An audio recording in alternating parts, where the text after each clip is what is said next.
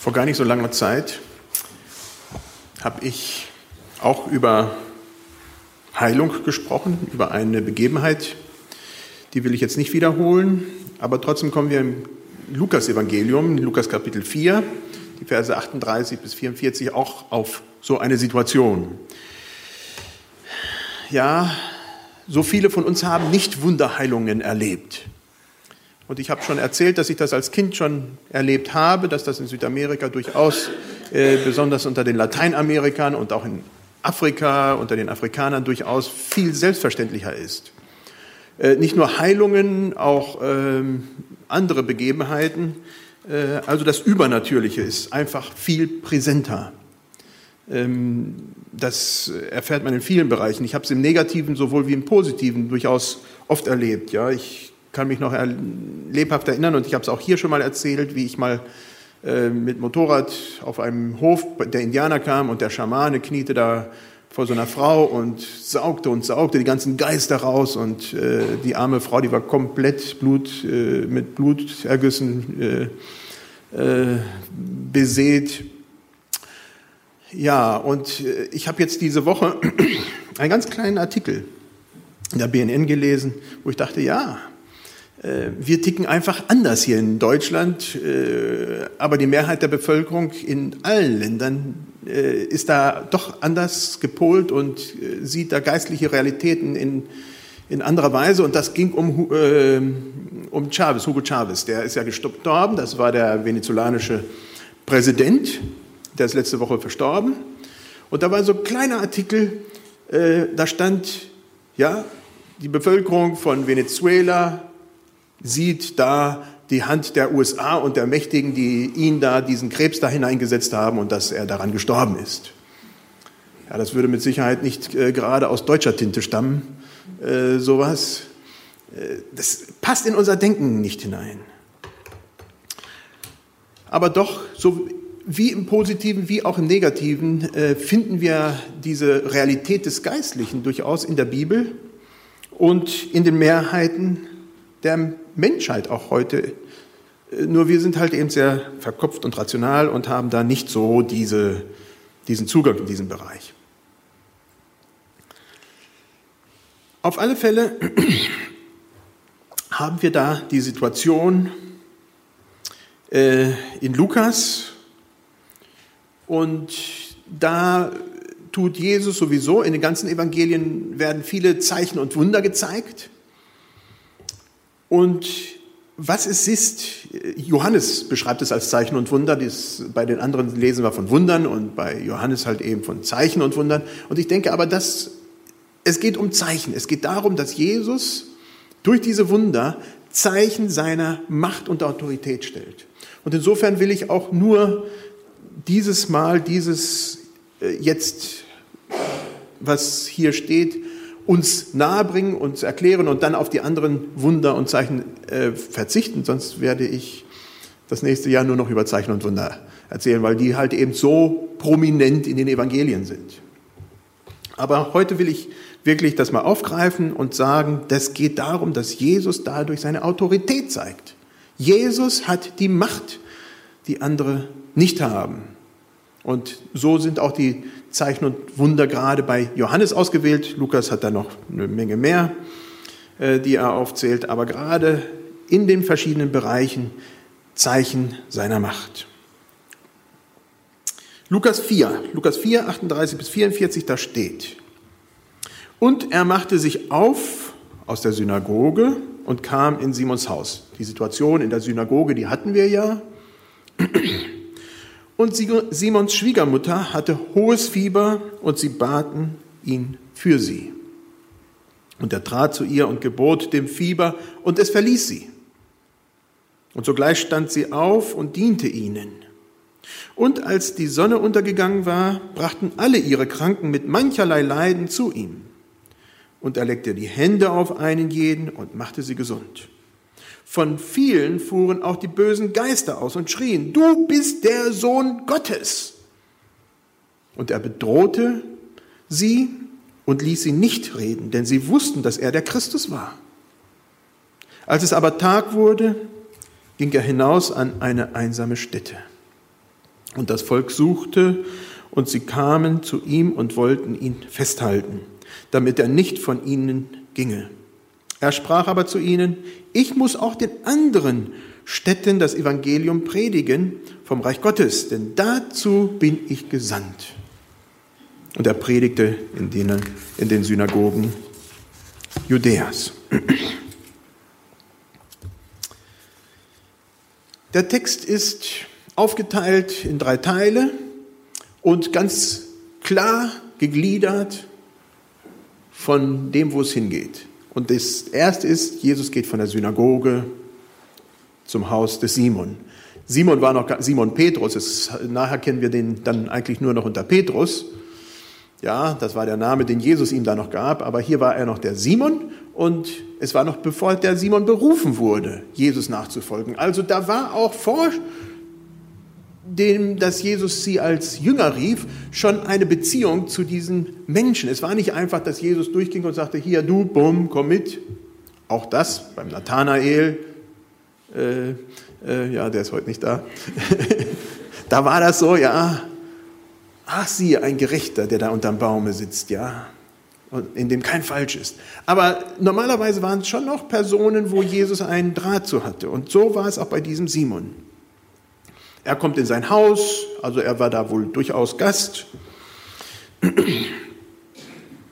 Und da ging er ein und aus. Für mich ist interessant, dass gerade der, die Verse vorher bei der Versuchung Jesu der Teufel Jesus die Macht geben wollte. Ich gebe dir die Macht, guck hier alles, ich gebe dir. Und jetzt, ein paar Verse weiter, Jesus diese Macht demonstriert, ohne dass er diesem Versucher auf dem Leim gegangen wäre. Also das ist schon interessant. Und bei Jesus, ich denke, das ist, was äh, die Leute auch zu Jesus immer wieder hingetrieben hat. Die Scharen, muss man ja sagen, die Menschen, ist, das war eine Ausgewogenheit zwischen Wort und Tat. Jesus hat geredet. Er war in den Synagogen. Er hat die Schrift gelesen und das, sich dazu geäußert. Er hat sein, die gute Nachricht verkündigt. Das Wort vom Kommen Jesu, vom, vom Kommen des Reich Gottes. Aber er hat es untermauert. Dadurch, dass er Menschen geheilt hat, dass er Menschen berührt hat. Und ich denke, das hat ihm diese Autorität gegeben, die sonst auch nicht da wäre, dass Gott wirklich in Jesus seine Macht demonstrierte und uns Menschen näher kam.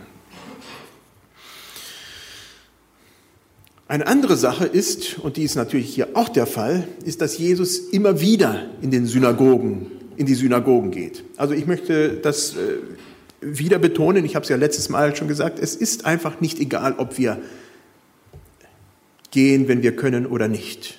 Es war Jesu Gewohnheit und hier, die war, hat, war schon ein Kapitel vorher äh, genannt und hier ist er auch. Jesus hat es zur Gewohnheit, in die Synagoge zu gehen und er ging obwohl er eigentlich immer dort Ärger kriegte. Er sollte gesteinigt werden. Die Leute hatten ihn an Abgrund äh, geschubst und er ging durch. Genauso wie Paulus. Er ging auch immer wieder hin und er sammelte sich jedes Mal Ärger ein. Aber trotzdem, diese Gewohnheit, trotzdem dahin zu gehen und auch da, ich sage auch da, bewusst Gottes Reich hinzubringen weil das anscheinend ja dann Not tat. Die Leute kapierten das nicht.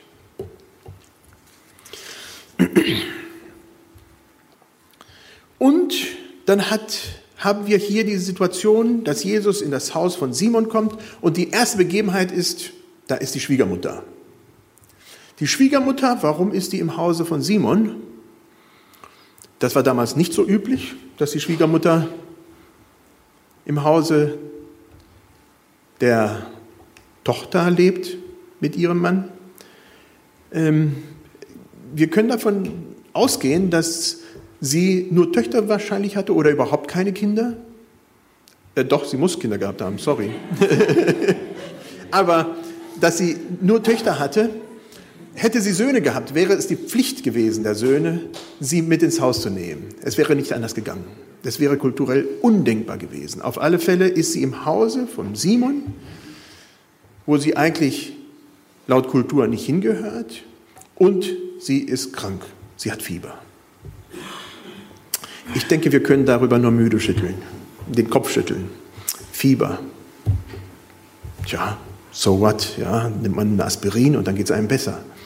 Also zu Jesu Zeiten gab es nicht Aspirin und auch kein Paracetamol oder äh, vergleichbare Medikamente, die gab es nicht.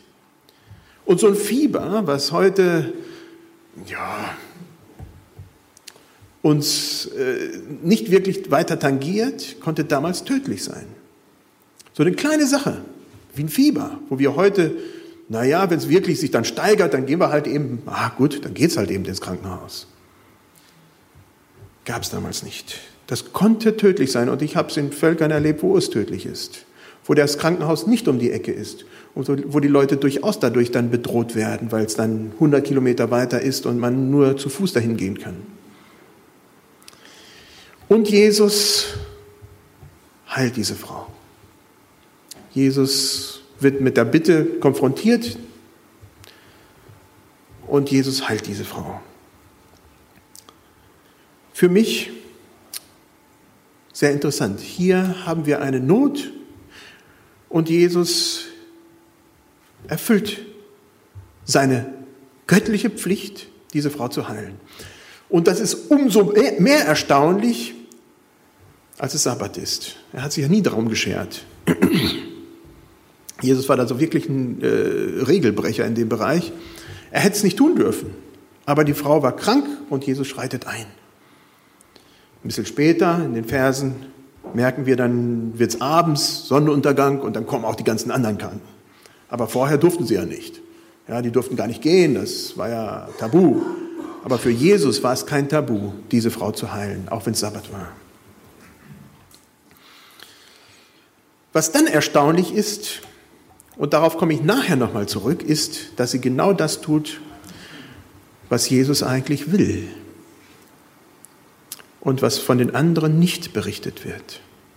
Sie steht auf und was tut sie? Sie legt sich hin und sagt, oh, ich bin eigentlich krank gewesen, ich brauche Pause, ich brauche Ruhe, ich brauche Tee.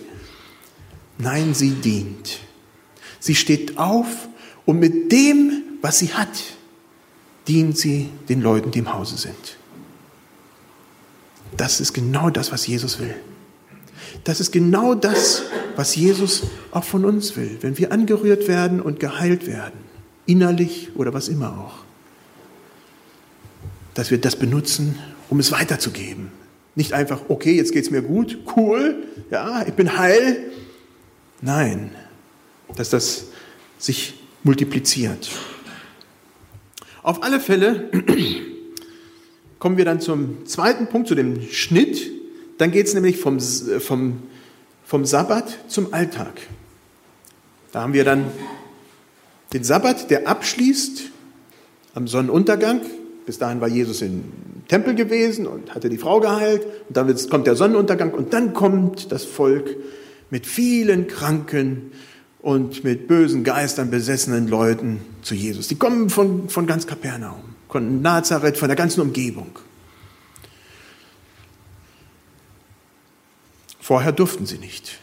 Und jetzt, obwohl Jesus die mit Sicherheit auch vorher schon gesund gemacht hat, das gibt da so Regeln, die, die machen wir uns ja. Und oftmals, denke ich, äh, sind wir in dem Bereich unsere ärgsten Feinde. Wir machen uns so viele Regeln in unserem Leben von dem, was bei Gott nicht geht oder geht. Und machen uns da Bremsen, dass wir da nicht Zugang haben, weil entweder die Zeit nicht stimmt oder die Situation nicht stimmt oder was weiß ich. Das war damals halt eben durch die Regeln, dass man den Sabbat, da die ganzen Gesetze halten musste. Und ich denke, diese Bremsen haben wir aber auch in unserem Leben, wo wir sagen, ja, ich bin zu schlecht oder ich habe dies oder ich jenes und jetzt kann ich nicht. Gott nimmt uns zu jeder Zeit und will uns immer wieder berühren. Und dann kommen wir zu einem Punkt, der für uns halt eben so schwierig ist und den ich am Anfang äh, kurz erwähnt habe. Böse Geister werden ausgetrieben. Wir haben in unserer Kultur keinen Sinn für böse Geister. Die hat es nicht zu geben. Es gibt mehr und mehr Leute, die im spiritistischen und äh, satanistischen Bereich tätig sind in Deutschland. Man braucht sich nur die Statistiken angucken, das ist ganz schön erschreckend. Aber im Normalfall sagen wir, wir haben doch unsere Ratio, sowas gibt es nicht. Aber das ist ein Großteil von dem, was wir in der Bibel lesen. Das, das geschieht. Und es gibt zwei Möglichkeiten, dieses jetzt zu deuten, diese zwei, die böse Geister. Zum einen, dass die Leute, die krank sind, böse Geister haben. Das heißt, diese Geister machen die Menschen krank. Das heißt nicht, und das lesen wir an anderer Stelle sehr klar, dass jeder, der krank ist, böse Geister hat. Also das will ich überhaupt nicht damit sagen. Aber dass diejenigen, die böse Geister haben, durchaus krank sind. Ob man das sieht oder nicht, das sei dahingestellt. Aber dass das wirklich etwas ist, was nicht in den Menschen hineingehört und was kaputt macht. Etwas in ihnen äh, sie, sie dazu treibt, Dinge zu tun, die sie nicht tun sollten. Oder einfach die zweite Deutungsmöglichkeit, es sind böse Geister. Braucht man gar nicht weiter dazu sagen, was immer es auch ist. Ich hatte auch schon mal erwähnt hier, und ich will es hier wiederholen, ja, das ist gut, wenn wir immer wiederholen, in Bad Urach trifft sich einmal die, im Jahr die, der Arbeitskreis christlicher Kirchen mit verschiedenen Gruppierungen, äh, besonders die charismatischen Gruppen. Und da war einmal dieses Thema böse Geister austreiben, Exorzismus.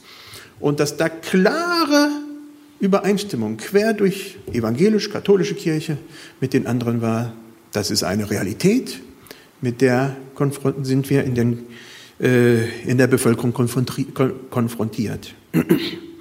Also ist einfach auch eine Realität hier in Deutschland. Und mit einer Großkirche wie die katholische Kirche, die weltweit verbunden ist, das sowieso, wo es in den anderen Ländern ein Automatismus ist, dass man an sowas glaubt. Also ich habe ja durchaus relativ viel mit anderen Ländern zu tun, auch über das Missionskomitee. Und da kommt schon auch immer wieder dieses Thema auch auf. Und, und da werde ich auch gefragt, ja, ist das denn wahr? Was passiert da mit den Leuten? Ich will es einfach hier stehen lassen. Menschen, warum sie von bösen Geistern besessen sind oder, oder, das können wir nicht antworten. Aber ich denke, es gibt Menschen, die krank sind und wo man medizinisch alles versucht und nichts klären kann wo man an Rande kommt. Und da kommt man an der Situation, wo man sagt, Herr, was steckt dahinter?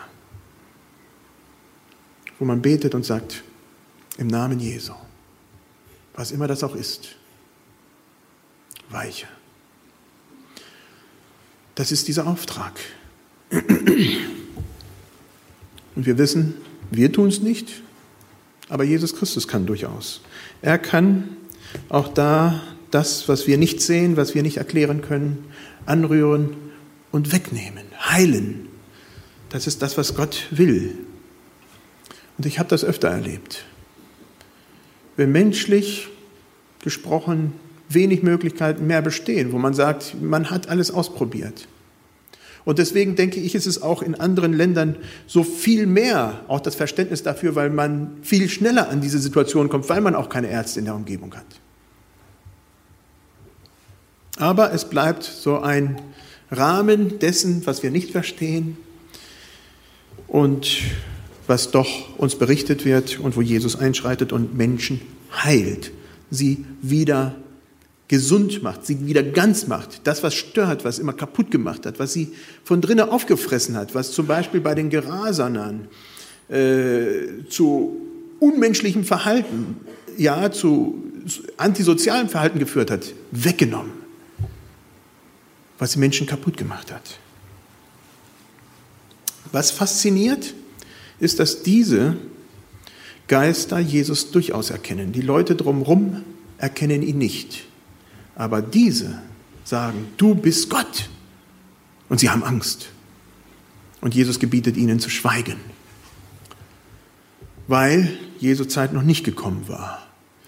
Hätten sie das groß verkündet und überall erzählt, die Menschen, dann wäre Jesus wohl schon schneller gestorben. Das war ein ganz anderes Bild von Messias, was sie hatten. Sie wollten diesen Mann dann krönen und haben überhaupt nicht verstanden, worum es bei Jesus ging.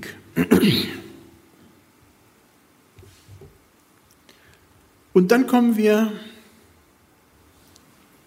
von der Situation, dass der Abend vorbei ist und dann kommt der Morgen. Vom Simon zur weiten Welt. Mit dem Morgen geht Jesus in die Einsamkeit.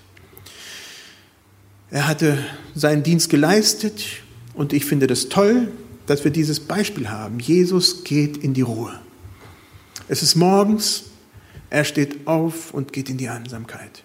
Ich denke, genau diese Augenblicke, diese Zeiten brauchen wir. Wir brauchen diese Zeiten, wo wir uns zurückziehen, wo wir Luft schnappen, nachdem wir viel geleistet haben, neu Orientierung finden, Herr, wofür bin ich hier, was tue ich, was ist, was du von mir willst, und dann wieder in den Alltag gehen. Klarheit. Jesus wollte Klarheit. Jesus wollte Nähe von, zu seinem Vater. Und das ist im Trubel des Tages schwierig. Da hat man so viele Stimmen im Kopf, da ist so viele Aufgaben zu erledigen. Da geht das ein bisschen runter. Jesus wollte diese Nähe. Und diese Zeiten, so wie Jesus, die brauchen wir auch. Dass wir einen Schritt zurückgehen und zurücknehmen. Durchatmen. Gucken, wofür mache ich das Ganze? Was, was mache ich zurzeit? Ist das das Richtige, was ich tue? Neuorientierung. Und in dieser Neuorientierungsphase, Jesus ist in dieser Ruhe, und ich kann mir vorstellen, dass er sie genießt und froh drüber ist, da kommt das Volk und sucht ihn. Wie sollte es anders sein? Er hatte Wunder vollbracht und sie wollten mehr. Sie hatten bestimmt noch Kranke irgendwo rechts und links, die sie mitschleppen konnten und von gehört hatten oder die sich neu angesteckt hatten oder was immer auch. Und sie wollen Jesus. Ich denke, sie wollten vielleicht Jesus aus falschen Motiven. Das war früh in Jesu äh, Laufbahn, öffentlicher Laufbahn. Und sie wollten das Kribbelnde, das, was man nicht verstehen kann. Ja, wäre ja auch eine Sensation. Und wenn sowas mal passiert, dann sind die Zeitungen voll und versuchen zu erklären. Also das wäre auch etwas Sensationelles. Und die wollten mit Sicherheit mehr davon. Das Volk wollte Jesus für sich. Nicht etwa so wie die Schwiegermutter, die Jesus erlebt hatte und diese Heilung das, was sie erlebt hat, weitergibt im Dienst an andere. Ich denke, das ist, wofür Jesus uns anrührt. Das ist, warum wir, die wir dieses Privileg kriegen, Gott zu kennen, heil werden am Leib, nicht damit wir sagen, wow, das ist gut, sondern dass wir das in Dienste Gottes stellen. Das war der Auftrag Jesu. Das war der Auftrag, warum Jesus sich auch zurückzog, um diese Klarheit zu kriegen. Wofür bin ich hier? So haben wir hier in diesem Text eine Konfrontation, eine Konfrontation, eine klare Konfrontation zwischen Reich Gottes und Reich dieser Welt. Einem Reich, das kaputt macht, das die Menschen dahin treibt, Dinge zu tun, die nicht richtig sind und nicht gut sind, die sie schlussendlich krank macht die schlussendlich eine kranke Gesellschaft hinterlässt. Jesus will heil machen. Aber Jesus muss weitergehen.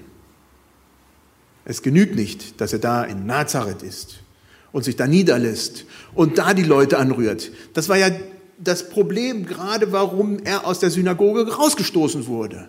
Warum sie ihn schon da umbringen wollten. Weil er gesagt habe, nein, mein Auftrag ist größer. Ich muss weiter.